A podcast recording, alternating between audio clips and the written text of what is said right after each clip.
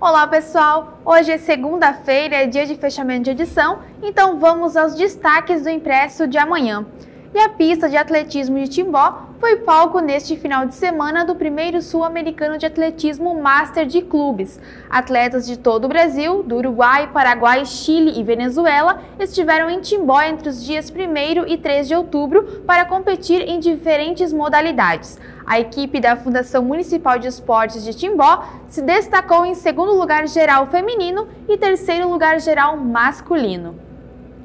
E acontece neste sábado, dia 9 de outubro, o primeiro sorteio da campanha Show de Prêmios CDL.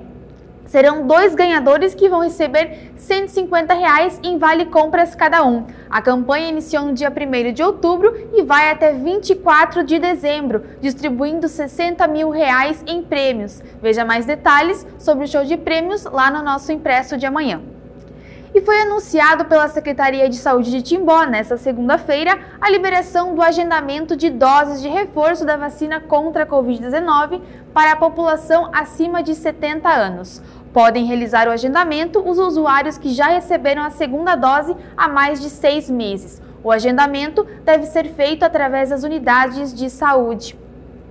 Bom, pessoal, estas e outras notícias você confere na nossa edição impressa, no nosso site e também nas nossas redes sociais. Até mais!